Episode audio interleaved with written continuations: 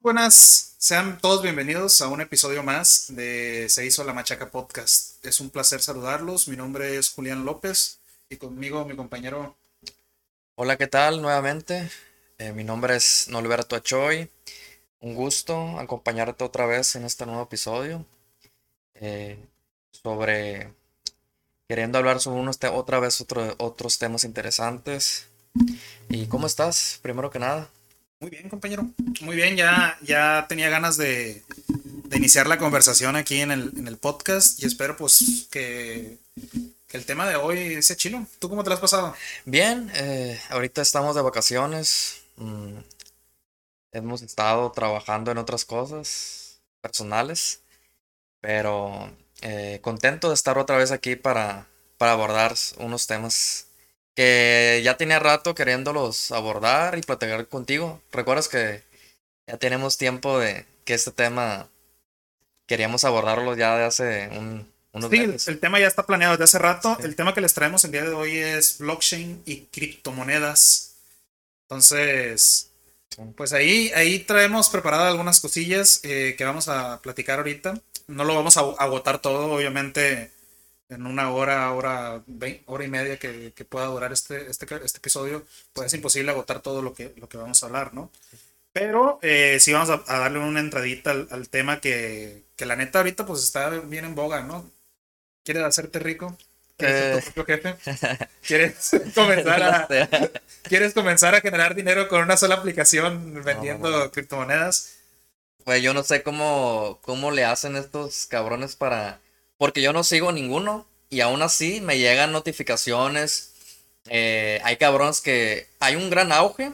Eh, en, durante los, ¿qué será? Desde el 2015, 2016, ya estaba empezando a ver ese tipo de, de, de cuestiones de, sobre las criptomonedas. Es una, fue una, una tendencia. Para serte sincero, al principio se me hacía algo así como, pues un, algún tema que no, no me interesaba porque digamos que, ¿cuál es la palabra adecuada? Se prostituyó este, este tema, güey, por, por los negocios piramidales, ¿no? Este, no, no me parecía, y perdí el interés, dije, no, ya no le voy a, no me voy a poner a investigar sobre esos temas porque ya está en ese, en ese ámbito, pero ya después me di cuenta que sí hay un gran impacto. Es una tecnología eh, pues que ha, brindado muchas, muchas oportunidades para otras personas. Y, fíjate que me ha dado la tarea últimamente de, leer sobre, sobre este tema. Este, pero por antes que nada, tú, cómo, ¿qué onda? ¿Qué, qué has hecho? ¿Cómo durante estos días? Pues yo la verdad le he estado, le he estado metiendo mucho, mucho al, a revivir mi canal. He estado preparando algunas cosillas ahí para revivir el canal que, que tengo, Perracultura. Síganlo, ahí pueden ir checando. Eh, pueden ir viendo los videos que tengo ahí y próximamente estaré subiendo unos videos nuevos. Eh, la gente que no sepa, pues el canal que yo estaba empezando en tiempos anteriores fue sobre filosofía e historia y creo que la línea va a seguir por ahí también. Y pues nada, sacando trabajos de la chamba, ¿no? Porque somos, somos empleados y hay que vivir de... Hay, que, hay que vivir de, de, vender nuestra, nuestra mano de obra, nuestra fuerza de trabajo, nuestras habilidades.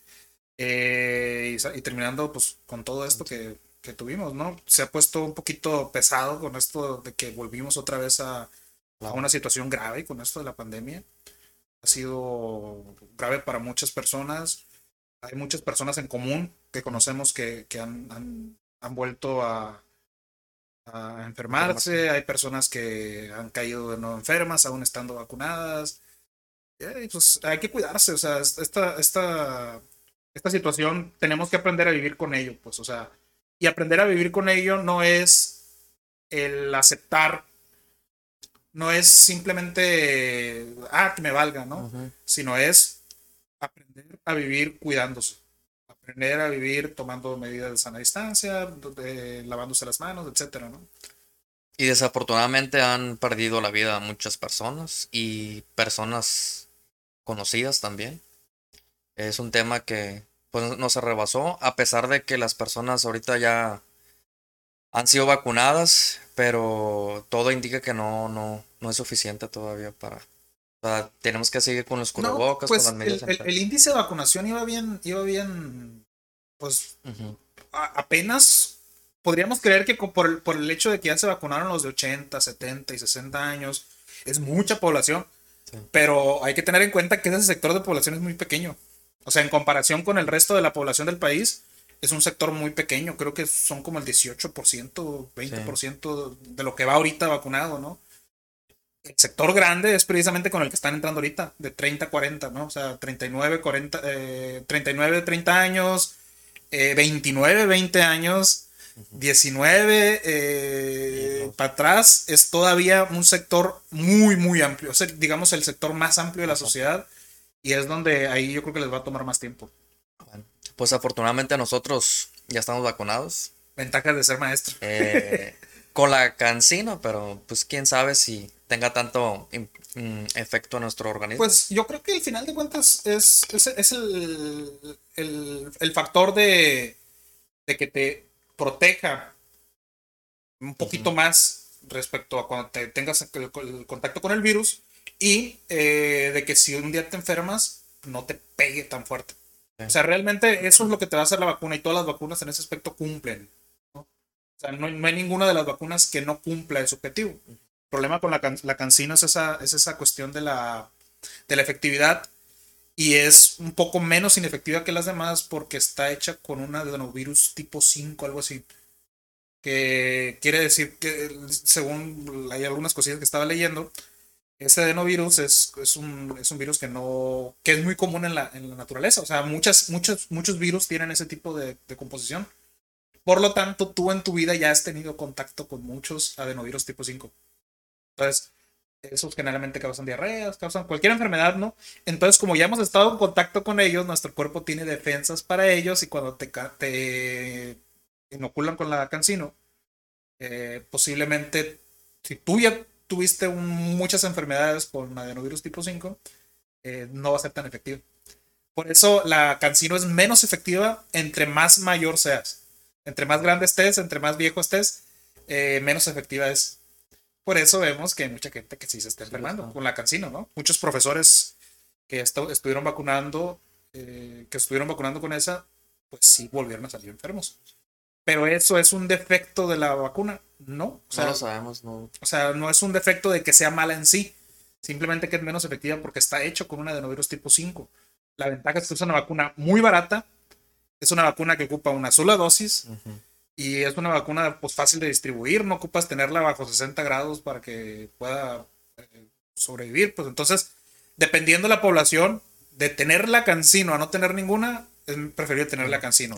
Y nosotros en ese aspecto ya estamos vacunados desde hace algunos meses, por lo mismo, pues, o sea, eso, sí nos da una ventaja. Ahorita, por ejemplo, a los que están vacunando, creo que les están poniendo la AstraZeneca, ¿no? De los, de, los de 30. Sí, AstraZeneca. Pero son dos dosis.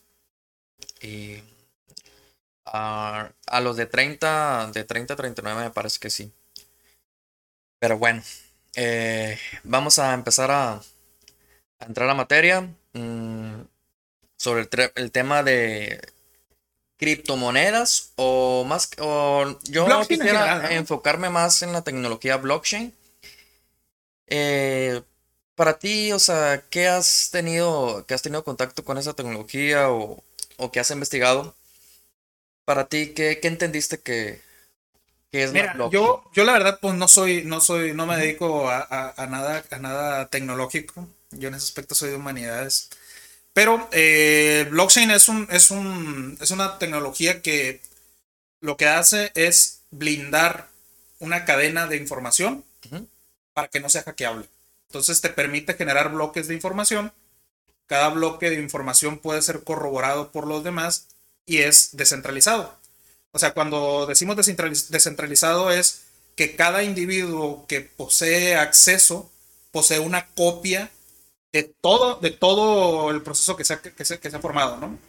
Entonces, eh, como yo entendía y ahorita tú me, corregirás en caso de que, de que, no, de que no sea.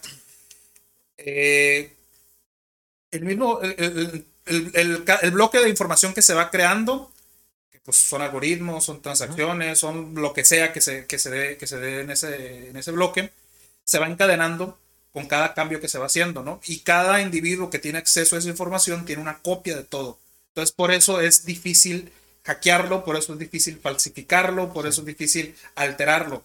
Y eso lo que, te, lo que te da es un sistema de confianza muy robusto que se puede utilizar en este caso de las criptomonedas para generar una divisa, una, moneda que sea eh, fácilmente corroborable, que todos puedan confiar, que no esté centralizada, pero también podría ser aplicada, por ejemplo, a cuestiones eh, de, no sé, de democracia, por ejemplo, sería, sería muy bien poder tener cierta información respecto a ciertas acciones que, te toma, que se toman, a dónde van los recursos del Estado, por ejemplo, eh, para que no haya un desvío de dinero. O sea, se podría utilizar para, para cosas eh, más allá de simplemente utilizarla como moneda o como medio de especulación, para poder generar sistemas de confianza más robustos.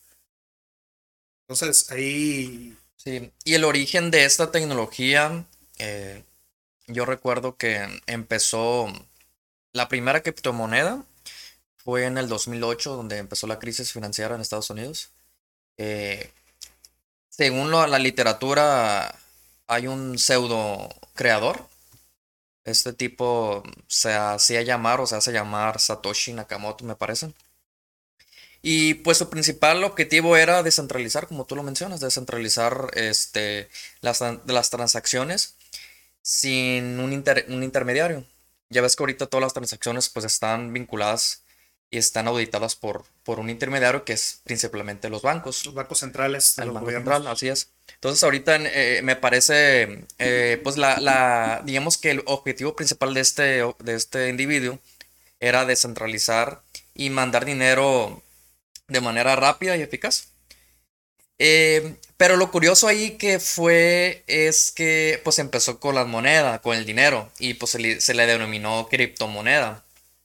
Este, y, su objetivo era, a base de la criptografía, mandar este tipo de dinero hacia otra persona, pero una manera, eh, se le denomina eh, con un algoritmo que puedas tú, te da un acceso que solamente tú lo puedes acceder con una llave privada. Entonces, se, te, el, digamos que la dinámica era, se te da una llave pública y todos lo pueden ver, pero si tú no cuentas con la llave privada, tú no puedes eh, utilizar los recursos de esta manera. Disponer de eso. Todo el mundo puede verlo, pero solamente que el que tenga esa llave puede disponer de Así es. Y, y, ahorita, por ejemplo, recuerdo que los, en, los, en, las primeras, en los primeros años de esta criptomoneda, pues el valor real en, en, en pues en valor real en dólares era muy inferior a comparación de a, como está actualmente. Creo que la primera transacción fue un pedido de una pizza, una pizza y, de ahí este, fue digamos que el, principio de esta, de esta tecnología. Eh, un paréntesis nada más. Lo que no entiendan un poquito qué pasó en la crisis del 2008.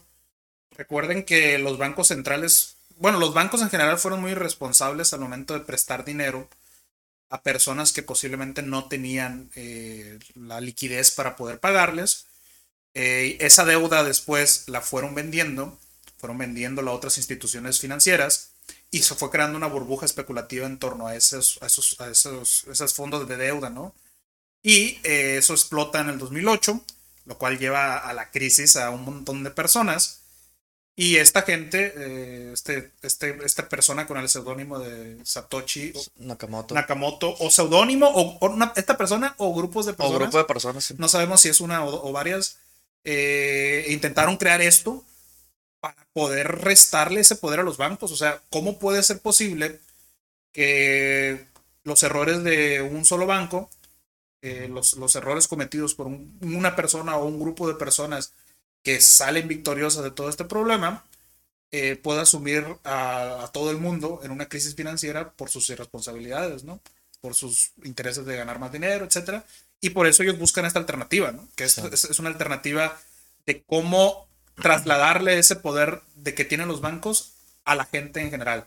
Entonces, inicialmente, estas, esta criptomoneda surge como con una vocación democrática inicialmente, con una vocación de restituirle a la gente el poder de, la moneda y poder crear algo que no pueda ser controlado a dedazo por, por una institución, ¿no?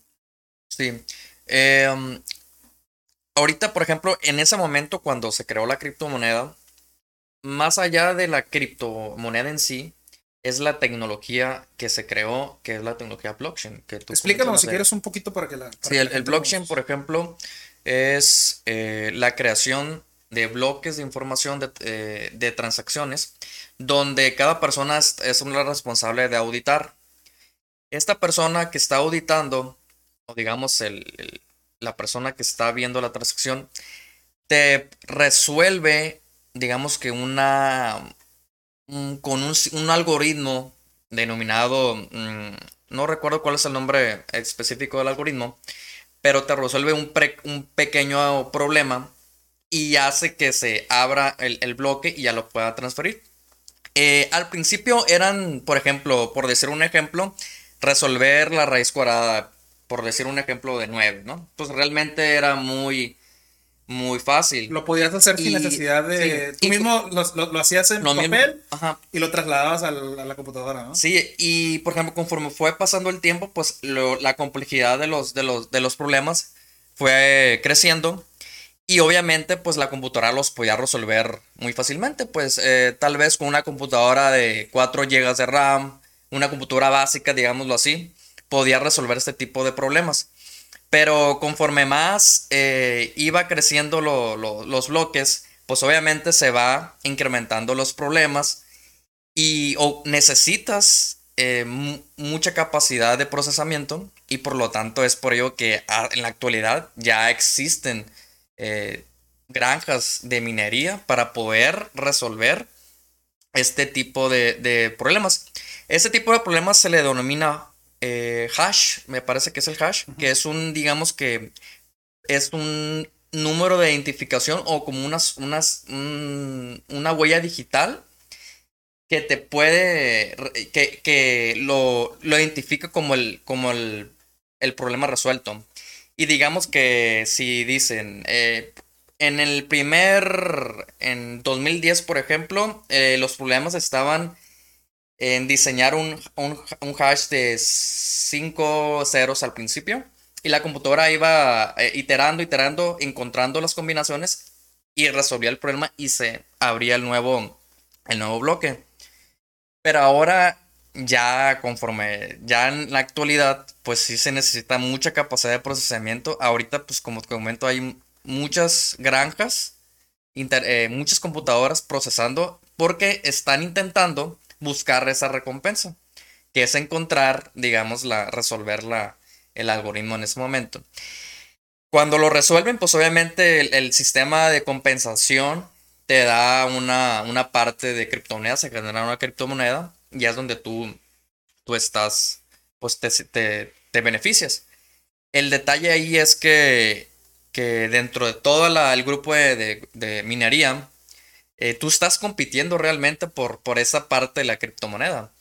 Entonces, eh, es por ello que mucha gente tiene los, las granjas de minera, pero no necesariamente siempre están ganando la recompensa, porque puede ser que otras, otras granjas, otro, otras personas resuelva, resuelva el problema. El problema que se está llevando, ¿no? Sí. Entonces, muy interesante. Es un tema que, que me gustaría profundizar sobre los cómo funciona realmente el algoritmo, porque es un algoritmo muy peculiar y esa tecnología mm, yo lo asemejo mucho como, como el Internet. O sea, el Internet revolucionó el mundo.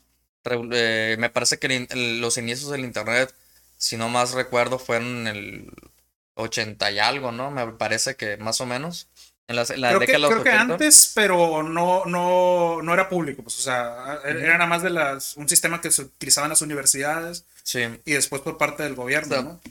¿Y cuándo te ibas a imaginar que una persona eh, eh, iba a poder pagar servicios en línea, este, iba a hacer transacciones en línea gracias al Internet? O sea, realmente el Internet los, los vino a facilitar las cosas y como todo, también nos vino a perjudicar muchas cosas, ¿no? Pero yo creo que sí, eh, Mm, el Internet, a comparación del blockchain, es una tecnología que nos va a venir a favorecer en muchos aspectos. Obviamente, como todo, siempre va a haber aspectos negativos, pero yo sí, lo sí le veo mucho, mucho potencial. Sí, o sea, no solamente para la cuestión de criptomonedas, o sea, cuando, cuando escuchamos blockchain, no hay que quedarnos con esta idea de, solamente criptomonedas y Bitcoin, ¿no? El blockchain ha sido una tecnología creada para poder blindar nuestras relaciones sociales de gente que quiere falsear la realidad, pues, o sea, por ejemplo, para fraudes bancarios, lavado de dinero, para, no sé, incluso en puestos políticos, las acciones que se pueden llevar a cabo. Todo eso puede irse blindando con la tecnología blockchain. O sea, te puede garantizar que cualquier persona pueda acceder a, esos datos y corroborar un hecho en la realidad, ¿no? Que, tuvo lugar.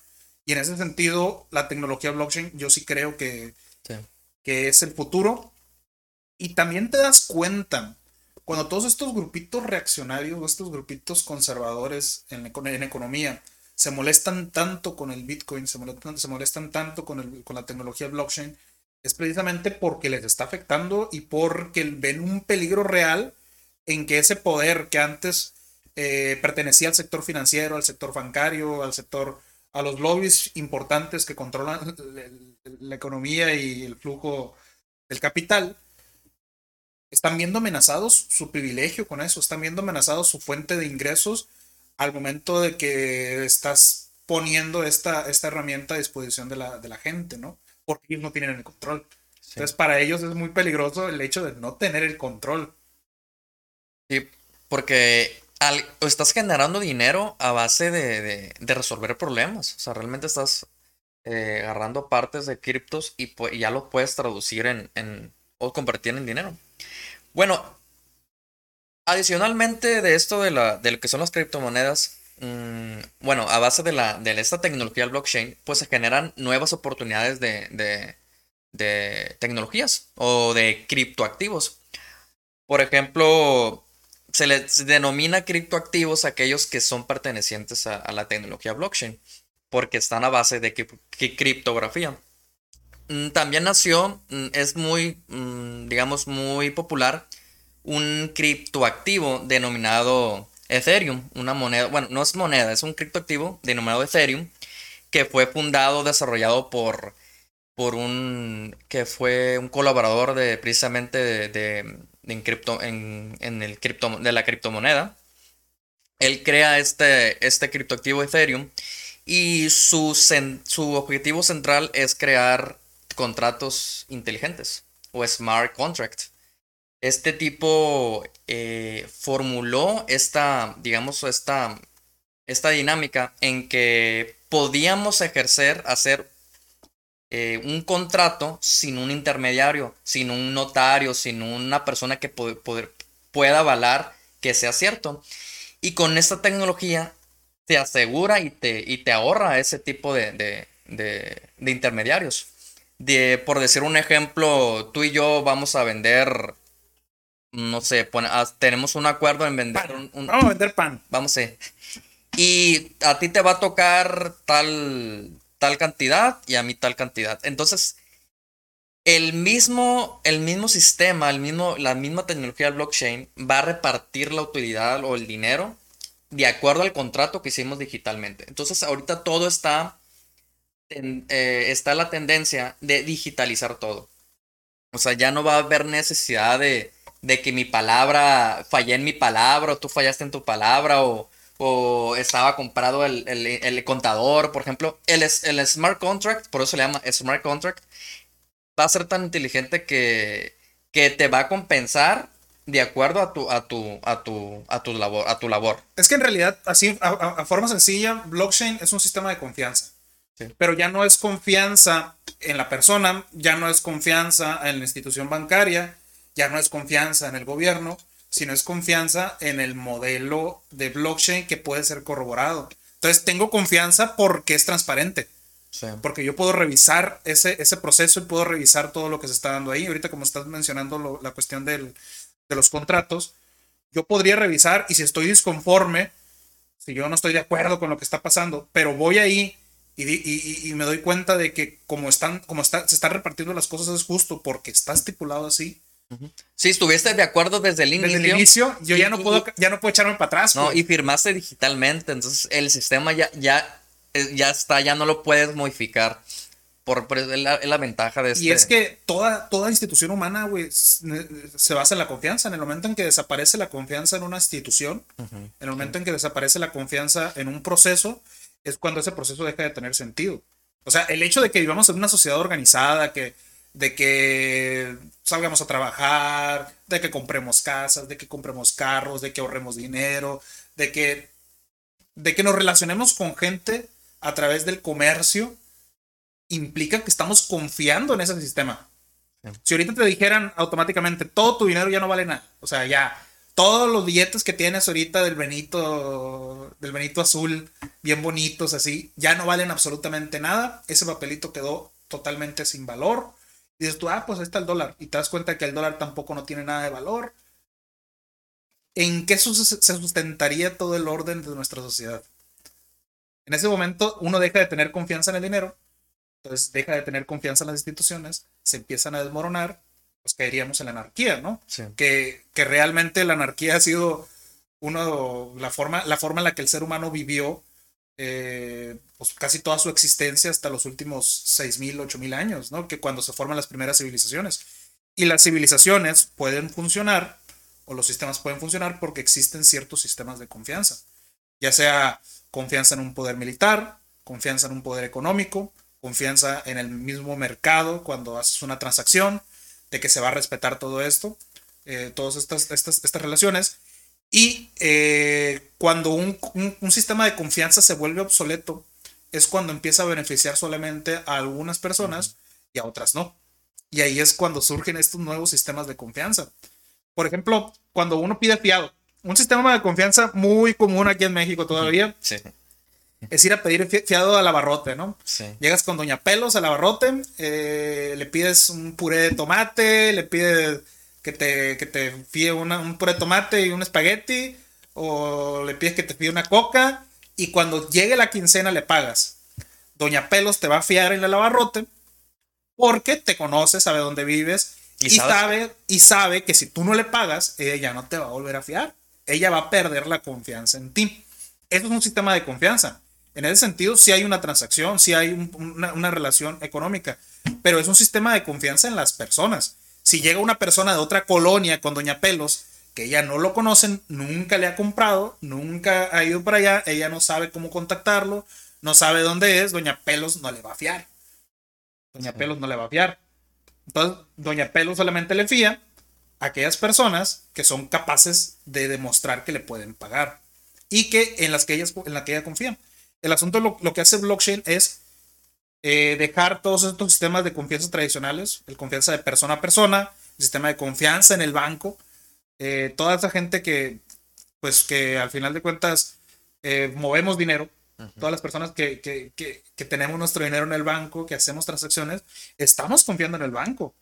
Estamos confiando en que el banco tiene, por ejemplo, los fondos necesarios para poder respaldar lo que nosotros tenemos, de que si nosotros vamos al banco a querer sacar dinero, el banco nos lo va a entregar, de que si por ejemplo eh, nosotros tenemos algún problema, el banco nos lo va a poder solucionar y al final de cuentas estamos confiando en el dinero, que yo creo que sería bueno abordarlo en el siguiente podcast, porque también es un tema amplio, pero ahí eh, el dinero también es un sistema de confianza, el dinero que, utilizamos normalmente. Pues en su sistema de confianza confiamos en que nosotros teniendo esos papelitos, podemos ir a cualquier lado. Y que va a tener un valor. Y que va a tener un valor, no lo pueden aceptar, no lo pueden cambiar. Puedo ir a comprarme una computadora, puedo ir a comprarme un carro, puedo ir a comprarme una casa, siempre y cuando tenga el dinero. Y, y, y, eso al final de cuentas es que todos estamos confiando en el dinero. Por eso cuando desaparece la confianza en este objeto fetiche, en este objeto al que todos le asumimos o que todos le colgamos cierto valor, cuando desaparece la confianza en eso, entonces deja de tener sentido todo el proceso. Dejaría de tener sentido la economía, dejaría de tener sentido eh, las transacciones y nos moveríamos a otros mercados, ¿no? No sé, trueque, mercado de supervivencia. Volveríamos, no sé, a crear núcleos de colaboración más estrechos con las personas en las que confiamos, pero más desconfiados con cualquier otra persona ajena. Y, y como tú lo mencionas, esta tecnología blockchain ha venido a, a generar este, este vínculo de confianza estricto. O sea, no hay, como tú dices, ya no tengo vuelta atrás si algo sale mal, porque ya está estipulado, ya está en la, en la, en la blockchain, porque ya no podemos decir ya está en internet, no, ya está, o en la red, ya está en la, en la, cadena, pues. en la cadena. Entonces no te puedes echar para atrás. Y eso es muy, muy benéfico para las personas que, pues, digamos que no se conocen muy bien, carecen de, pues, no se tienen la confianza. Es muy válido firmar un acuerdo digital, un smart contract, y, lo, y el smart contract va a estipular justamente eh, los beneficios para cada persona dependiendo de, su desempeño.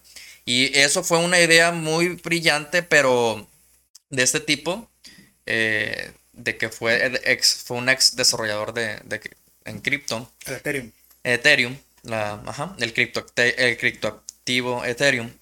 Eh, y después, conforme él vio esta oportunidad, obviamente después de que se creó esta moneda, pues hubo muchos desarrolladores y muchas personas que vieron la oportunidad de que se pudiera explotar aún más esta tecnología de blockchain.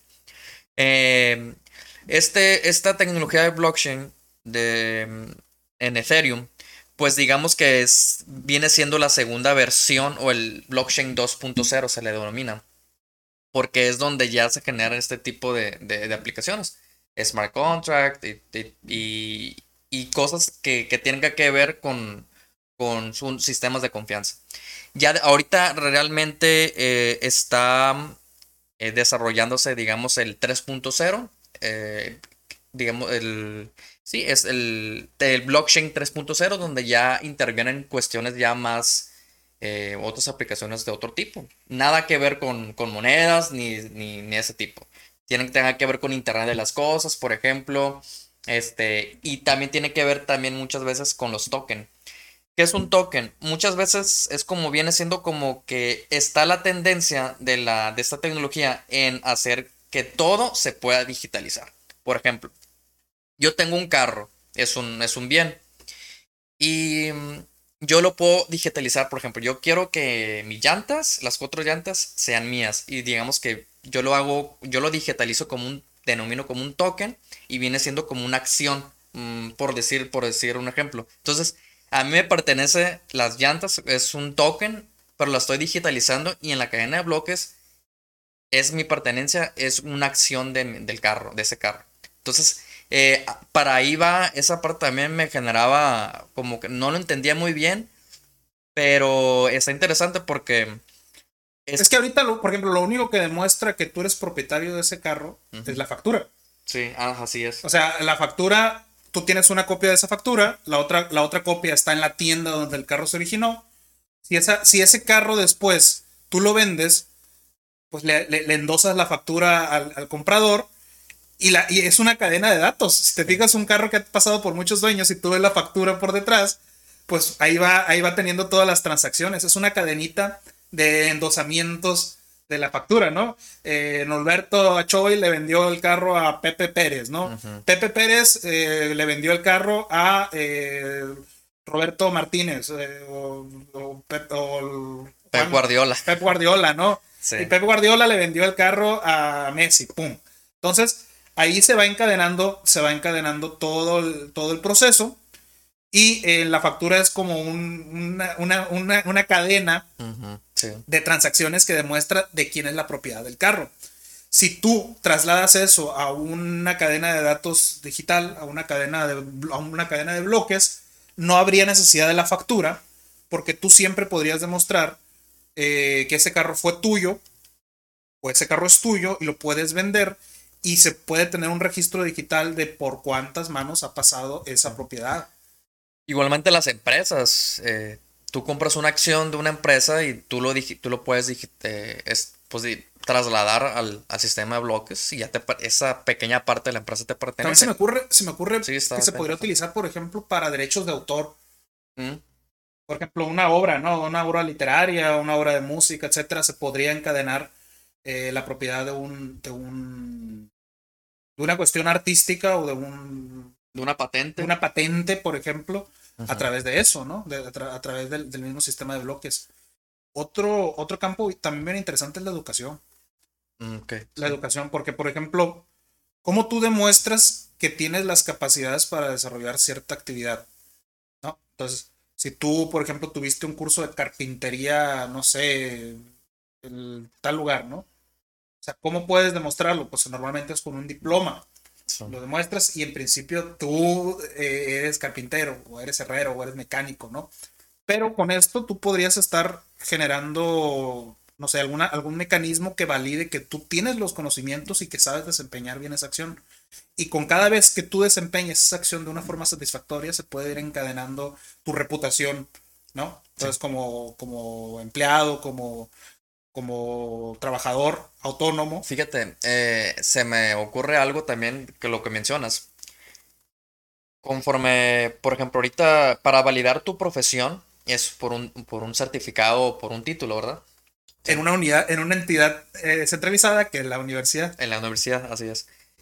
Pero estaría interesante que como estamos hablando de un sistema de confianza, que, el mismo, que este mismo sistema de bloques, si demuestra y identifica que Julián López es tal profesionista y tiene ciertas habilidades, yo lo puedo ver y, y, yo confié completamente en este, en este sistema porque tiene una serie de requisitos para haber cumplido este, en el perfil. Por ejemplo, ¿Cuánta gente o yo creo que podría solucionar el problema de la falsificación de diplomas eh, y, de, títulos universitarios que ahorita es un pues es un negocio es un realmente hay cuántas personas no puede sí, haber una mafia una mafia en eh, torno a títulos falsos títulos falsos. y imagínate que llegue una persona y que se hace se haga pasar por un doctor que realmente no tiene los conocimientos necesarios pero tiene el título porque lo compró en Tepito, no sé dónde lo haya comprado. Entonces realmente hay, mm, ahí el sistema de confianza falla porque estás comprando un título en donde tú no tienes esas habilidades. Estás usurpando la confianza que se tiene en una institución. Por ejemplo, una institución como la UNAM o como el Politécnico Nacional, que son muy renombradas y el hecho de haber estudiado ahí sí te da un prestigio, un valor como profesional eh, a veces superior a, los que estudiamos en otras universidades, etc. Y el hecho de que esta gente lo, usurpe se está colgando de esa reputación y de, esa, y de, esa, ese prestigio, ¿no? Y, y, por ejemplo, sí, sí. A mí se me ocurre, por ejemplo, el hecho de democratizar la educación en el aspecto de... Normalmente el estudiar es una inversión de dinero, es una inversión a la que pocas personas tienen acceso podríamos creer que todos tienen la posibilidad de estudiar la universidad, pero no es cierto, ¿no? Entonces, hay muchas formas de irse formando, ¿no? Tomando cursillos o incluso viendo videos de YouTube, ¿no? O sea, yo he aprendido muchas, muchas cuestiones de eléctrica básica, de, de, reparar algunas cuestiones, reparar abanicos, reparar lavadoras, viendo videos de YouTube. O sea, eso me ha formado a mí y me ha he podido desarrollar ciertas habilidades. Entonces, Imagínate que pudiésemos encontrar la forma de demostrar que aunque tú no tienes un diploma, tú no tienes un título, tú no pasaste por la universidad, tienes la habilidad, por ejemplo, para cosas muy específicas. Por ejemplo, reparar lavadoras. Para reparar lavadoras no necesitas un, ¿cómo se llama? Una, licenciatura en mecánica, ¿no? O sea. Pero requieres de un, de una habilidad que desarrollaste durante, no sé, seis meses, ocho meses, una, una capacidad técnica.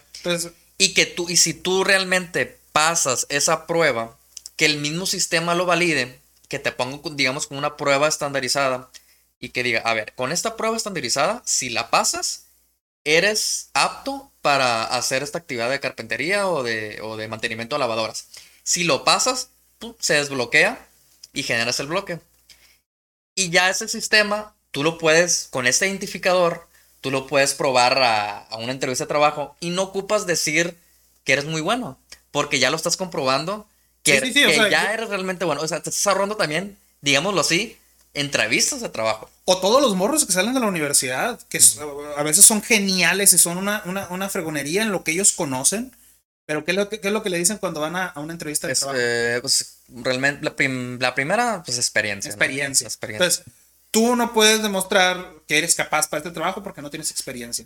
Pero si eres capaz de realizarlo y en la misma cadena de, bloques ya está demostrado que tú eres capaz de desarrollar esa actividad, ahí sí el empleador no puede decir, ay, no, es que yo necesito que tengas 10 años de experiencia para poderte contratar y poderte pagar lo que, lo que, lo que sea. Entonces, eso sí abre muchísimas puertas para democratizar, para hacer más, más, más, ¿cómo se llama? Extenso estos, estos privilegios de decir, yo puedo realizar esta acción y no confíes en mí no confíes en mi palabra, ni confíes en lo que te dice una, universidad, porque hay mucha gente que sí tiene su título universitario, pero pues es una papa. Sí.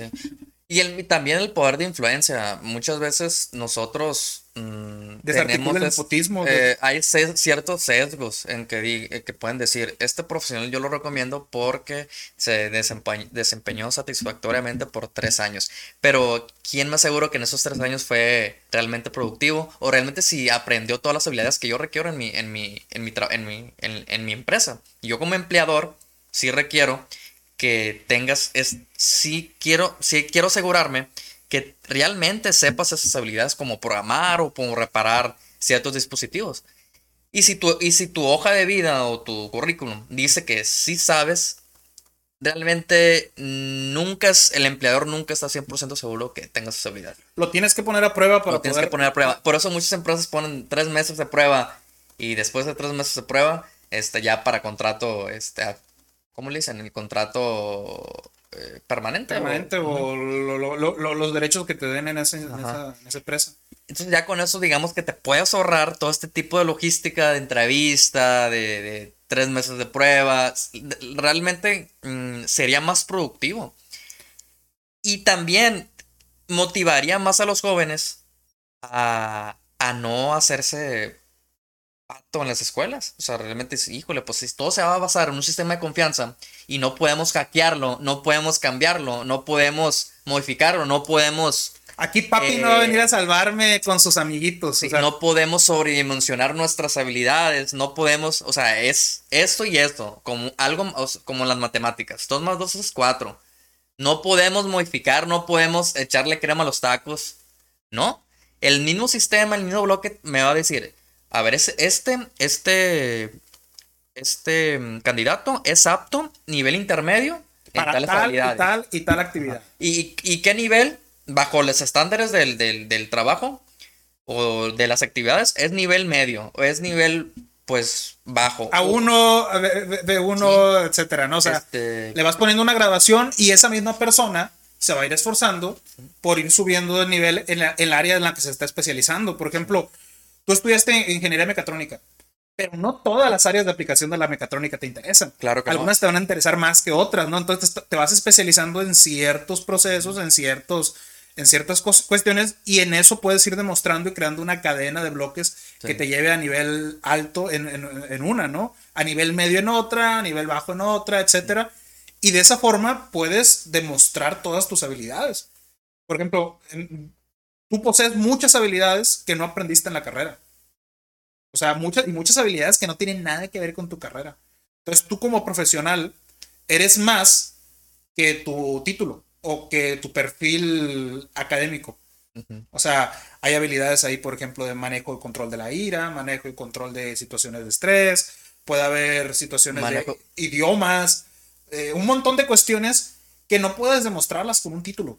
Y relaciones interpersonales, habilidad de, trabajo en equipo, que son, que son eh, cosas que, los, que, que realmente impactan en... Hasta aspectos como la responsabilidad, hasta, hasta aspectos como el, como el hecho de ir, de ir, ¿cómo se llama? Llegando temprano, llegar temprano a un trabajo, el no dejar la chamba tirada, el, ¿cómo se llama? El tratar con respeto a las demás personas, eso puede ir dejando una huella y, y, y realmente eso es, eso es la confianza de toda la vida. Sí.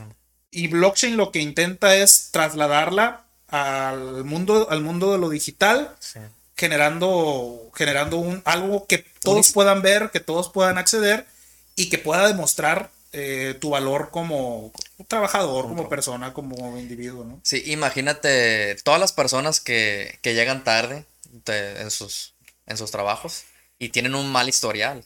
Pero ese historial nunca se refleja en un futuro. Imagínate que tú como persona estés digital, o sea, realmente estás en la cadena eh, y estás digitalizado y que tengas un historial de tu, de tu desempeño laboral o desempeño como, como persona. Cuando vas con, la, con, a otro nuevo empleo, estamos hablando de aplicaciones del empleo, y vea realmente tu historial como si fuera un historial crediticio, pues esta persona se ha sido responsable durante toda su vida laboral, pues es una, una persona de confianza. Gracias a esa tecnología me puedo, puedo confirmar que es una, un buen elemento, podría ser un buen elemento. Entonces ya te ahorras muchos, este, muchas pruebas también porque realmente ya estás estandarizado. Como las pruebas de idiomas, ahorita que el A1, A2, B1, B2, son sistemas, son sistemas estandarizados que si real, los pasas o tienes un buen nivel, pues digamos que eres apto para, para el, idioma. Pero, mira, estos, estos exámenes estandarizados también tienen un, riesgo. No sé si decir un sesgo porque es de opción múltiple. Entonces, imagínate que tú te des ahí de, de Team Marín a muchas preguntas y te vaya bien, pero realmente no sabes. O sea, realmente no dominas ese nivel, pero tuviste la fortuna de haber acreditado el examen y sacado un B2, por ejemplo. Quizá los candados que vienen ahí son el, speaking, todas estas, todas estas, estas pruebas que te van, que te van poniendo. Es como un candado. Candados para que tú puedas pasar la prueba y puedas demostrar que eres competente en muchos aspectos del idioma. Pero pues como todos, son falseables, pues. O sea, son, puedes brincarte, puedes algunas trabas que te han puesto. Pues. Y, como tú mencionas, con esta tecnología podemos establecer un sistema de confianza y hacer que realmente yo sí tengo las habilidades porque yo estuve probando mis habilidades en el, en el, en el sistema, en el blockchain y ya no hay necesidad de estar probando o estar validando con, con, las personas porque ya lo tengo. A mí lo que, una cosa que se me viene a la mente ahorita es que podría facilitar mucho, por ejemplo, ¿te acuerdas de aquella vez que estuvimos platicando acerca del racismo, no? Sí. Por ejemplo, una de las formas en las que puedes demostrar el valor de una persona sin sesgos racistas, por ejemplo, a la hora de contratar, a la hora de, tener, de tener algún empleado, etcétera, es por medio de esta misma cadena de blockchain. O sea, quitándole el poder al mismo, al mismo empleador, o sea, el empleador desentendiéndose de ese proceso y dejándolo a, esta, a, este, a esta cadena de bloques, que él te vaya demostrando qué empleados son los son aptos para un lugar, ¿no? Entonces, ¿qué, a, qué empleado puedes poner en qué lugar sin importar su sexo, su raza, su, su pues, sus diferentes eh, variables, ¿no? Porque a la hora de que tú entres a un departamento de, derechos, de, ¿cómo se llama? De, de, recursos humanos, ya existe un sesgo, pues. Ya existe un sesgo porque son personas con sus ideas, con sus eh, prejuicios, con toda una carga ideológica que los condiciona para elegir personas que les sean afines. Subjetivamente, sí. Subjetivamente, ¿no? Entonces, al poner tú tu confianza de un proceso de contratación, por ejemplo, en, un, en una cadena de bloques, te estás evitando este, todo ese proceso y así también te quitas eh, ese asunto de decir, ah, ¿sabes qué? Es que me contrataste por racista. No, objetiva, todo fue una decisión objetiva. Realmente todos los requisitos que nosotros considerábamos, el sistema lo arrojó y tú eres el más, el, más apto para la posición. Eh, también esto podría impactar en la competitividad para los, para los ciudadanos o los profesionistas o cualquier persona que tenga una cierta habilidad, un técnico. Podría también motivar a, a aquellos estudiantes que suelen decir, ay, es que yo no vengo aquí por el título, o vengo aquí por el grado. Ya después yo aprendo, o voy a aprender.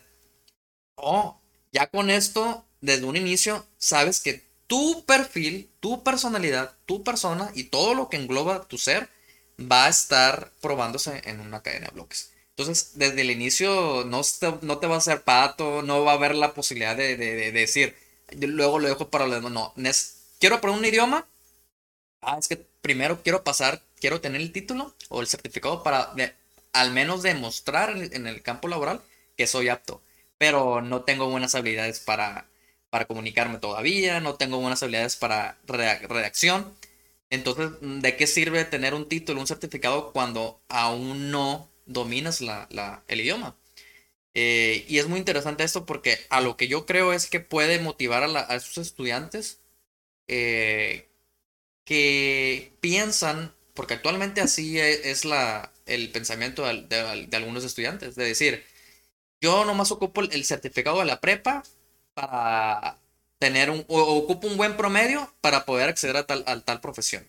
Entonces la prepa nomás es como un trámite.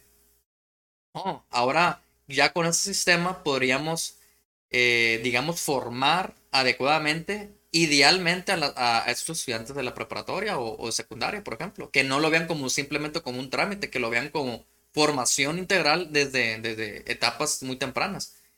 Y algo que a mí me, me genera, me generaría, yo sí estaría de acuerdo en que todo se pudiera digitalizar de esa manera y, y así hacer personas más competentes, ciudadanos más competentes y, y con esto yo creo que podría impactar no solamente en nuestra sociedad, en, en- nuestro estado, sino, sino que en todo el país y en todo el mundo. Habría personas más preparadas, personas que, que, que podrían continuar con, con, con sus estudios y, y sí, es lo que, lo que pienso. Me parece una tecnología que aún apenas está en sus inicios todavía, a pesar de que ya ahorita las cripto, los criptoactivos, este, las criptomonedas ya están este, muy involucradas, ya hay un muchos, muchas personas involucradas en esa tecnología, pero creo que aún estamos en los inicios, en los pañales, eh, y eso sería una buena, buena, un, campo de aplicación a los que yo, yo sí estaría de acuerdo. Eh, pero bueno, es uno de los temas que Vamos a las controversias. Inicialmente muchos denostaban al Bitcoin, a esta tecnología, porque pues una de sus principales aplicaciones eh, rápidas, o sea, una de las primeras primeros grupos de personas que empezaron a utilizar esto fueron aquellas personas que no querían que sus transacciones, como, como toda transacción es anónima en, en estos, en estos cadenas de Bitcoin, eh, era utilizada mucho en los bajos mundos Ah, ok. de la deep web, que fue- de la mafia, etcétera, ¿no? Y por muchos años, desde, su creación, fue utilizada. eh, ay, está fuera el, el Alejandro. Eh, cortamos un momento.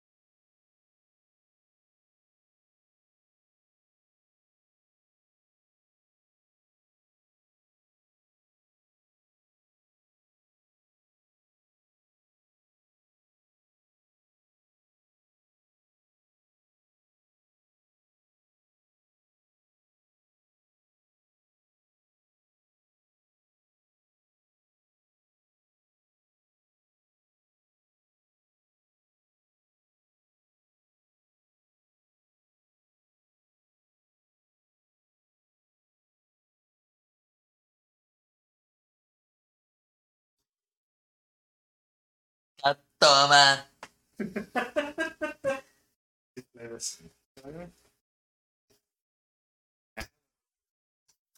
Pregúntame si se me olvida tu número, tu número de casa. No. George Orwell, güey, así tan pelado. ¿Tú? Yes. Güey. Fahrenheit. Vamos a terminar 15, 15 minutos más. Si quieres, cierra el tema que tú estás diciendo de las controversias. Ajá. Y 15 ya. minutos nada vamos a grabar este, este podcast y empezamos el otro. ¿Ok? Ey, ponte a jugar a Swi- Switch. No, pues.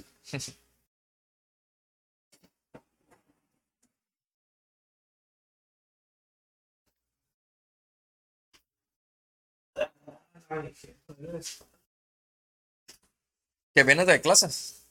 Tuve clase de 11 a 12. ¿En japonés? ¿De dónde? ¿En dónde? ¿Capítulo? Ah, ok. Hay banda con el- un primo que no conozco. O sé que es primo porque es chico de un tío, pero en la vida lo he visto. Ah, ah, Tiene una morrilla desde como unos 12 años. Ya me dije, no, oye, para que veas clase. Eh, Ah, sí, no. Ya tengo de clase. ¿Y a su casa vas? Ah, son. La pandemia me dio un parón para las clases. No Mm. puedo empalmar cinco clases seguidas y no puedo moverme. No ocupas mover. No, no cambias. Te ahorras el calorón. Los camiones o los Uber. Pues, prende el aire porque te compensa. Pues, no vas a comparar los 20 pesos diarios que el gasto de aire con todo lo que hubiera gastado. Pues no. En camión gastan más y luego no. La batalla, pero. Es lo mejor la pandemia, ¿verdad? Y quieras o no salir bien chilo porque ya la gente ya puede, ya se mentalizó que puede tomar clases y esto a futuro. A, a no- a los maestros sí ha beneficiado la pandemia. Mucho. Pero los morros que quieren aprender también. Pero los morros sí. O Mira, sea, no, tú tienes, olvídate, es que a veces nos pasa que nomás nos centramos en los morros que tenemos ahorita dándoles clases, pero los- hay morros afuera y si valen la pena. sí, Y si sí. les quitan una clase en línea, En línea. eh, y ellos también hay que saber que no puedo moverme, tomo mi clase así y Yo creo que sí se aprende igual. En línea si quieres aprender. Sí, haz exactamente. Ponle que puedes perder como que uno o dos segundos de que, ah, no escuché bien, repítanlo por el internet, lo que tú quieras. Pero, aprender, 23 de julio, restricción. Ok. Te falta ratillo. Eh, porque lo que estamos diciendo ahorita de, tú sabes, Franz, tú te sientes eh, Claro que no. lo que se- se- Y, Por ejemplo, de Alejandro. ahí Él tiene habilidades en ciertas cuestiones que no las ha, no las ha podido certificar porque le falta juntar todo el bloque, el bloque de conocimiento para poder certificar todo en, en- de chingazo, pues. No. Pero él podría, si, si, si tuviera... Pero por ejemplo, él, él aprende autodidacta. Por Y eso. pues sí lo- y, y sí lo sabe, pero no lo puede mostrar porque no tiene el, el- el, digamos, el papel. Porque es la manera que uno puede mostrar actualmente. Pero si lo subes a la blockchain, ah, este cabrón no tiene papel, pero sí tiene las habilidades, pues vente cabrón, no hay pedo. Si tú, si tú puedes demostrar por medio de blockchain que eres capaz de hacer tal, tal acción porque ya la has hecho, ya está demostrado que puedes hacerla, ya pudo corroborar un todo un grupo de personas, eh, no necesitas un, un papel, no necesitas un certificado, no necesitas un diploma. Por eso- sería el blockchain es un certificado. Sí, pero no ocupas un certificado centralizado. No ocupas ir a la Ciudad de México, hacer un pinche, un pinche viajezón, pues mejor voy hacer a... un examen, a ver si pasas. Hay mucha raza que compra títulos falsos y si tienes habilidad, y ya las, se ahorran todo ese, ese pedo. Bueno, pues... Vamos a terminar, a terminar este. Ya me faltan unos No, pues, yo tenía 45 minutos de grabación. Sí, Sí, güey. Ponle que unos, como 10 minutos, güey. 10, 15 Días minutos. Que, que cierras ese tema nomás, sí. Uno, dos. De escuela. Dos. Tiene como cuatro, güey. No, escuela. No, No, eran suyos. todos los tres son míos. Los que sí se trajo a la escuela son los pinches yetis. Ah, sí, pues, pero los Yetis y estos. Y sí es. Sí sale, sí sale en senda. Lo que es presencial. Uno, dos. Grabando parte 2, 3, 2, 1. Ay, disculpen, tuvimos problemas técnicos. Eh, pues nada, ¿no? Como te comentaba, no Alberto, los, lo, lo que yo considero, lo, lo- lo que se ha atacado mucho al Bitcoin es que es una moneda de criminales. O sea, casi toda esta, esta gente que está en los, en las altas esferas del sector financiero, sobre todo gringo, pues lo denostan mucho por eso, ¿no? Que porque fue utilizado mucho la Deep Web por todas estas personas, pues traficantes y todos los criminales que se dedicaban a hacer cosas turbias, pues generalmente recibían sus pagos en Bitcoin, ¿no? Cobraban en Bitcoin a través de, estos, de estas redes. De, entonces, por, mu- por muchas personas es demonizada como la moneda de los criminales, ¿no? Sí. Pero también es cierto de que entre más, entre más se integre a la vida, cada vez menos va a ser utilizada en esos espacios. O sea, esa misma gente se va a ir moviendo a otras, a otras formas, ¿no? De, de- de- de hacer sus transacciones. Creo incluso ahorita que el, el- el Bitcoin, en la- en la medida en que vaya entrando a la esfera pública y que sea más aceptada por más personas, va a ir dejando de utilizarse en esos espacios.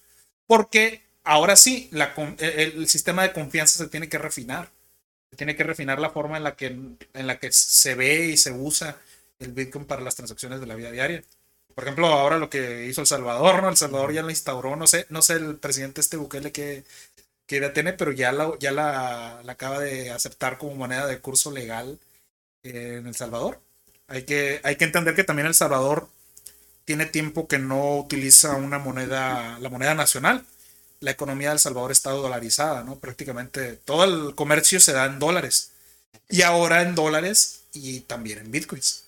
Entonces, son cuestiones interesantes. Creo que con el paso del tiempo se va a ir, se va a ir modificando. Eh, muchas, muchas, muchas ideas referentes a la, a la, criptomoneda, ¿no? A mí el principal problema que, que, que, que, se abre es la cuestión de la especulación. O sea, toda moneda en principio debería ser para poder generar transacciones, ¿no? Para poder generar estos sistemas de intercambio eficaces y que fue, creo, la idea que, que se tuvo al principio cuando se crea Bitcoin, ¿no? Pues fue, fue el inicio. Fue el inicio, ¿no? O sea, pero ahorita se da este fenómeno de la especulación, en donde Bitcoin no se está tomando en sí como la moneda para poder hacer transacciones eh, con un sistema de confianza descentralizado, sino está tomando como una mercancía. La gente le está metiendo dinero como si fuera eh, una acción de una empresa está comprando Bitcoin esperando de que suba su valor o de que baje su valor, etcétera, y lo está viendo como un activo de inversión más que como una moneda.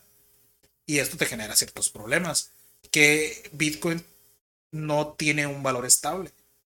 Ya ves que lo que hizo Elon Musk de sí, o sea, la especulación de, de, de... Te, te, te, estás exponiendo a eso, pues a que cuando, cuando, cuando se crea, eh, cuando se toma como, una, como un valor especulativo, te expones a eso, que, que pueda fluctuar eh, su valor en el mercado por decisiones como, por ejemplo, de estas declaraciones que hizo los Musk, ¿no? O sea, cuando este güey eh, dice que va a aceptar los pagos del Tesla en Bitcoin, pues se va, pa, se va para el cielo, ¿no? La, la, la, la, criptomoneda.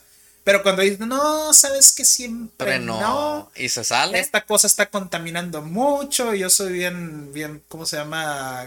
Mentalidad verde y cosas por el estilo eh, ya no voy a aceptar el Bitcoin. Entonces, ¡pum! Se desploma esa cosa, ¿no? O sea, el Bitcoin en ese aspecto todavía le falta mucho por recorrer, porque a pesar de que en cuanto a la cadena de bloques sí se pueda confiar en él, en él eh, todavía no puedes confiar en que su valor en el mercado vaya a brindarte cierta estabilidad. Sí. Porque está siendo tomado como esto, pues como una, como una, una mera, mera cuestión especulativa para ganar dinero. O sea, todavía no se está considerando Bitcoin dinero. Se está buscando ganar dinero a través de Bitcoin. Y por esos sistemas de, también los sistemas de trading, todos los estafos que se han estado generando también últimamente. Eh, y lo vemos de diario. Yo tengo una historia, nomás para cerrar, una historia peculiar que me pasó con eso que hablas ahora de la, de las, de esos eh, personas que, delincuentes en la deep web eh, me llegó un correo hace, creo que hace unos meses, sobre una posible estafa, pues es una estafa, ¿no? Eh, diciéndome que, que mi teléfono fue hackeado, mi teléfono smartphone fue hackeado y que me, y que me estaba inspeccionando por la, por la cámara todo, todo el tiempo. Y, diciéndome, el, el, tipo por el correo me decía, mmm, sé que estabas haciendo tales actividades a las 12, 1 de la mañana, actividades que tú sabes muy bien qué estabas haciendo. Y así, hablándome que estaba, digamos, consumiendo, no sé, pornografía o algo así.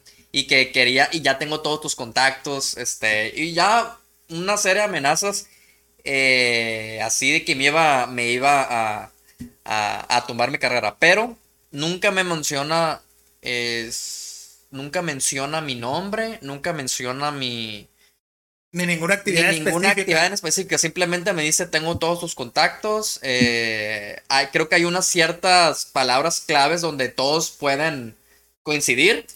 Eh, y ya me dice, ¿sabes qué? Si no quieres, este, este, si no quieres que eh, mande todo los, el contenido que tengo de ti y, y que toda tu familia esté y todas tus mm, personas que trabajan contigo, familiares, sepan de, de esas actividades que estás haciendo, voy a mandar los videos, voy a hacer que todo el mundo se, se dé cuenta de la persona que eres y bla, bla, bla, así unas, un textón.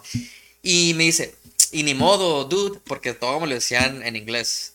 Ni modo, dude, eh, eso es a lo que me dedico. Hay personas que se pueden, que se ganan la, las cosas de alguna manera, pero esa es la única forma de, mía de, de poder solventar los gastos, lo siento mucho. Y ya, este, si quieres, eh, que no tienes tres días para, para mandarme, depositarme tan, tanto dinero, es mi cuenta de, de no sé qué para hacer la transacción en Bitcoin y así, o sea, y, y este texto lo agarré, lo copié y lo pegué en Google. Y salió el mismo texto en, en- ya estaba más Sí, que... Estas páginas de estafa, ¿no? Que Sí, ya, pero, o sea, lo, lo- realmente lo, lo, lo, lo, lo copié y lo pegué. Y ya en, en muchos foros decían, este, este, esto es, el, este correo se está enviando a muchos correos, bla, bla, bla. Y ya yo me puse a investigar bien, pero ¿cómo es posible que tengan mi contacto? Y, y, me, y, y este estafador me quiera, o sea, me, ¿por qué? ¿Cómo él hizo para conseguir mi contacto? Y ahí sí te explican, este, que hay una serie de una serie de, correos, este, porque mi correo es muy viejo, es el es del Hotmail, del uf, y si lo sigo conservando. Entonces no me sorprende que, que muchos grupos de estafadores quieran hacer eso. Y pero al principio cuando lo leí, como nunca me había pasado, sí me asusté. Sí me asusté dije, pero, o sea, ¿cómo es posible? ¿Cómo? O sea, me estaré hackeado. O sea, pero no, ya luego me mantuve calmado, investigué y ya. Este, me aseguré que, que son, son problemas. Son estos tipos que están buscando recom- recompensas o estafar. Y hay muchos así. Este. Y ahorita en el mercado también hay muchos tipos que juegan con esta parte porque mucha gente no sabe sobre el tema de las, del, del blockchain y las cri- criptomonedas y quieren hacerles creer que si inviertes en criptomonedas te vas a ser millonario. Ese es el problema, pues, cuando se generan estas, estos gru- grupos de poder que controlan todo. O sea, realmente mucha gente no se quiere meter a cuestiones financieras porque no entiende cómo funcionan. Entonces, ¿qué es lo que hago? Dejo que los que sí entienden lo hagan. Y que ellos, dejo que los que sí entienden tomen las decisiones. Dejo que los que sí saben, los expertos, sean los que dirijan eso, ¿no? Los que, los que se encarguen de mi dinero, los que se encarguen de guardar mis cosas, los que se encarguen de hacer otras cosas, ¿no? Pero eh, en ese sentido, blockchain sí democratiza muchas, muchas, muchas de estas posibilidades porque puede darte a ti las- la, la- la manera de ir demostrando esto y también le resta ese poder a sus expertos que centralizan el poder.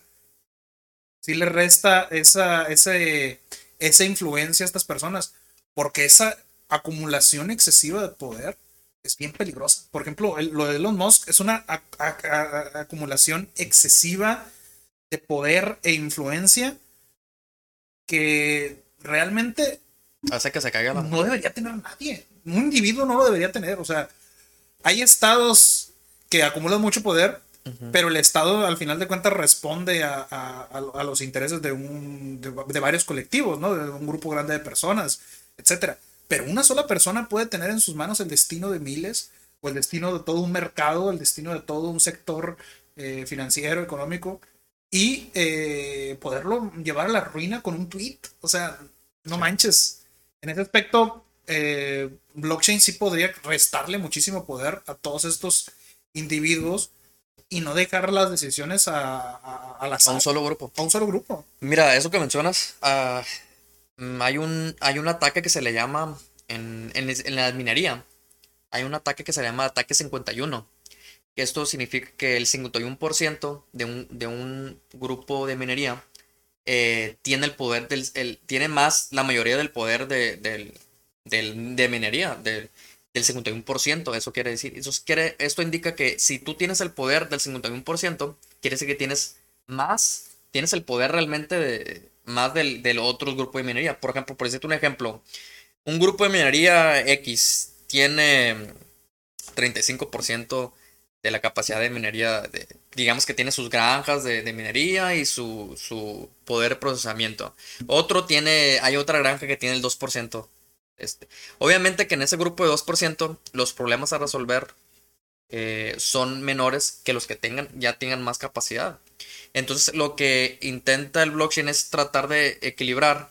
Si yo, por ejemplo, me meto al grupo del 51% o al, el que tenga más capacidad, posiblemente mi capacidad para poder resolver los problemas necesito un, un campos de minería para poder resolver los problemas. Entonces, ¿qué voy? Entonces, yo como, ah, como principiante, pues realmente no puedo mm, soportar este tipo de, de, tecnología o en este tipo, en este, digamos que en este grupo de, de minería y emigro a un grupo donde el porcentaje es menor y yo ya contribuyo a crecer este, este, este grupo. Entonces realmente el, el, el ataque, digo, el ataque 51 hace que nunca se pueda eh, concretar porque muchas personas emigran de, de un grupo, de, un, de, una, granja a otra para poder equilibrar este, este, evitar esta monopolización, porque digamos, porque se dice que si se genera un ataque del 51%, eh, este grupo puede inventar transacciones, eh,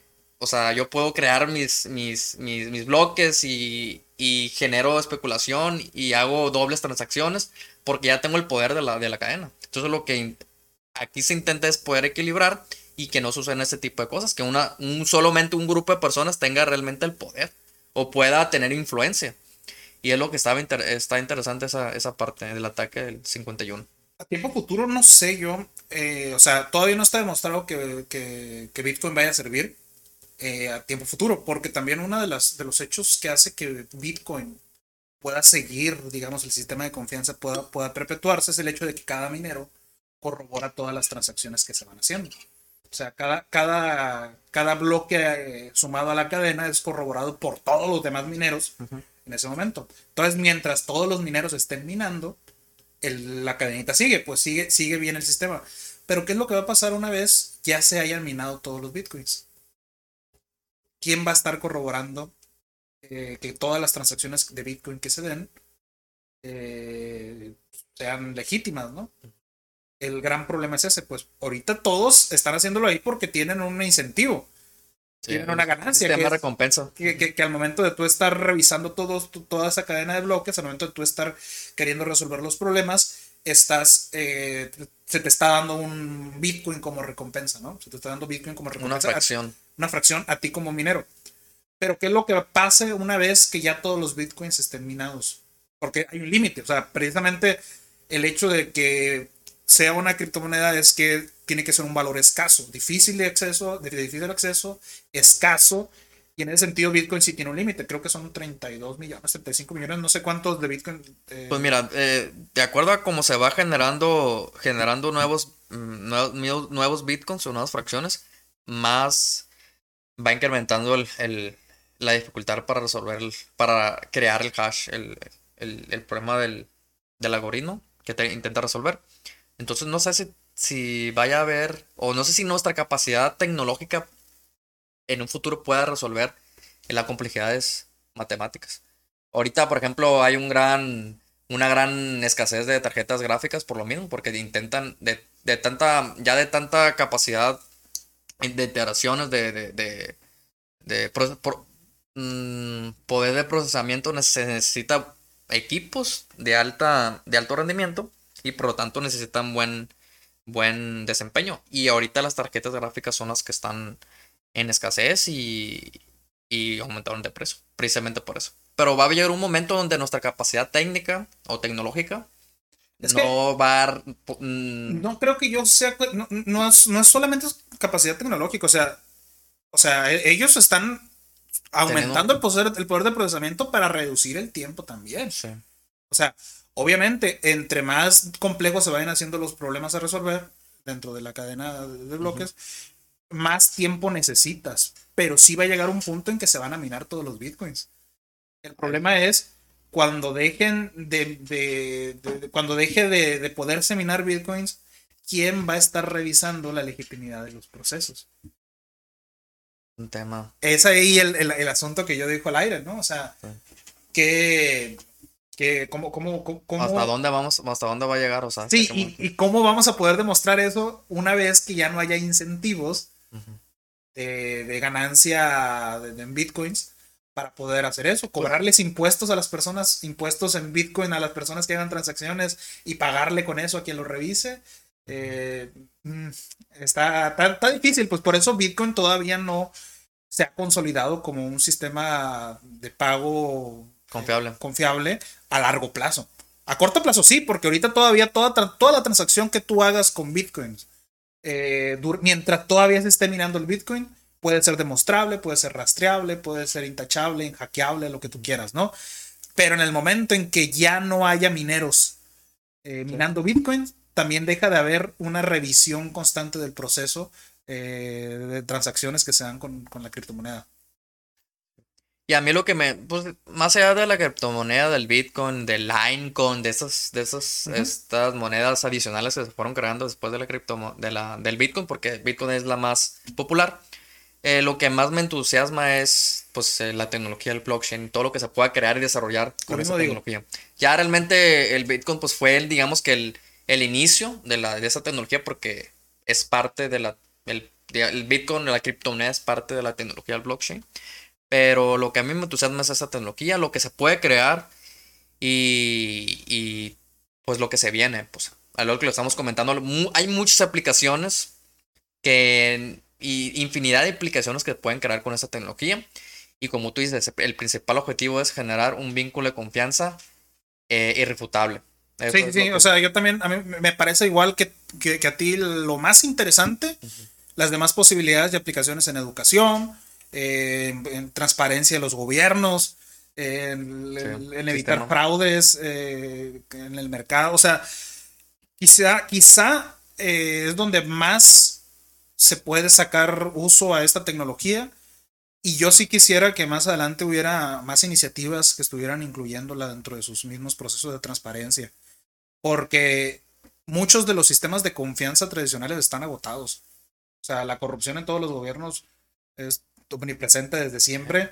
Eh, la misma confianza en los sistemas educativos se va agotando. ¿Por qué? Porque el mismo sistema educativo no puede avanzar a la misma velocidad a que avanzan las necesidades de la sociedad. O sea, imagínate, solamente para poder eh, cambiar tú un plan de estudio en una universidad tiene que pasar una determinada cantidad de años para poder cambiar tu plan de estudio y poder incluir nuevas cosas que se van necesitando. Para cuando tú las incluiste, esas cosas ya están desfasadas. Entonces, blockchain te permite, por ejemplo, en ese aspecto, ir desligando la formación profesional o la formación de cualquier, cualquier cosa de, del mismo sistema universitario y poder ligar a un sistema de confianza en competencias, en capacidades, demostrado a través de la misma cadena de bloques. O sea, sí es una tecnología muy, muy prometedora en esos aspectos. Y en el ámbito político, como, como, como mencionas, eh, en las promesas de los políticos, en, la, transparencia de las inversiones públicas. ¿Qué, ¿Qué, se está haciendo realmente con el dinero público de los impuestos? Las empresas, güey, las constructoras, las empresas que, utilizan todo esto. Imagínate, una, una, una, empresa hace un fraude hoy o, no sé, hace un mal trabajo hoy y poder que pueda existir realmente una, una, un, una huella pues rastreable de qué empresas son confiables y qué empresas no. O sea, y que sí pueda ser totalmente demostrable y rastreable a través de Bitcoin. Digo, de, blockchain. O sea, eso, esa, tipo de, ese tipo de posibilidades de la tecnología están bien chilas y si la neta sí prometen bastante la carrera de un político, lo, lo que estás comentando, ¿no? De que, de que si uno hizo una promesa y esa promesa no se cumplió, ah, pues mira, ahí está ahí ya quedó encadenado. y la calidad de las promesas, porque uno puede decir, yo voy a crear como político, no sé, como candidato, no, como mm, diputado de un distrito. A mí me, me, da, el, gobierno me da un dinero para poder este, condicionar a mi distrito, digámoslo así. Y si yo no hago de buen uso de los recursos, o si yo hago facturas falsas de que invertí, no sé, en un parque o realmente sí lo, lo invertí, pero con materiales de baja calidad. Que todo eso se pueda digitalizar y comprobar en la cadena. Y decir, ¿sabes que este tipo eh, hizo buen eh, como candidato político? Bueno, como, como, como diputado, hizo buen trabajo, hizo buen uso de los recursos. Eh, tiene, buena, tiene buen historial en la político, entonces es buen candidato, puede, puede ser buen candidato para, para niveles jerárquicos mayores, como gobernador, o porque ya traes una, un historial, un, una reputación positiva, porque el mismo sistema prueba que eres una persona de confianza. Y eso es lo que también podría, me entusiasma mucho porque también puede beneficiar y transparentar todo. Nos entusiasma a nosotros que no somos políticos, pero a los políticos Ah. los- van van- van a- va- ellos van a mostrar mucha resistencia a que este nos- tipo de sistemas de confianza. Pero a fin de cuentas nosotros somos sus jefes. Ellos no son, no- nos, ah, se nos tiene entendido que somos nosotros, en teoría somos nosotros los que mandamos. Es el asunto, pues que sí debe, la- la- nosotros las personas que no estamos ahí en el poder como forma gobernando, debemos de impulsar este tipo de iniciativas porque sí nos van a regresar muchísimo poder ciudadano, pues muchísimo, van a democratizar muchas de, de los beneficios del sistema y van a poner muchos candados para evitar que se realicen este tipo de tranzas, ¿no? Yo Y ahí, todo- ahí lo pongo, ¿no? O Y sea, todo empezó por yo quererte mandar dinero, de que una persona quiera mandar dinero de manera eh, directa, sin intermediarios, y mira hasta ahora lo que todo se está pero también empezó por el hartazgo del hartazgo. de estas instituciones irresponsables, de estos sistemas de corrupción. O sea, si no hubiera existido toda esta crisis que originó que muchas personas se fueran a la pobreza, que muchas personas perdieran sus activos, que muchas personas fueran prácticamente da- damnificados económicos de, de- de- de la crisis del 2008, pues nunca hubiera existido esta, esta iniciativa, ¿no? Entonces, el mismo, el mismo sistema está engendrando otras posibilidades que lo van a Todo. sustituir. Todo surge por la crisis. Por la crisis. Ahorita la crisis, eh, hay muchas crisis sociales, como por ejemplo lo que dices tú, la corrupción es un tema que hemos hablado, que hemos de- debatido y es algo muy arraigado, no sé, este, muy de- que no se puede estirpar completamente, pero yo creo que con esta, yo creo que la misma tecnología o ese sistema puede al menos, no sé si erradicarlo, pero sí eh, mejorarlo o combatir mm, satisfactoriamente, no sé, o, am- o digamos que di- disminuir la corrupción en, en nuestro país y en el mundo. Transparentar más que nada todo. No, no, no nomás a base de palabras y, y, y entre personas, ¿no? Simplemente ya algo de manera objetiva. Pero bueno, eso es lo que.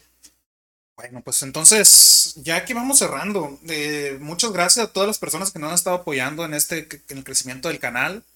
Eh, ahí vamos lento, pero seguro. Espero que les esté gustando los temas que estamos tratando. Si quieren que toquemos algún tema en específico, pueden dejarlo en comentarios, pueden hacérnoslo llegar por correo electrónico.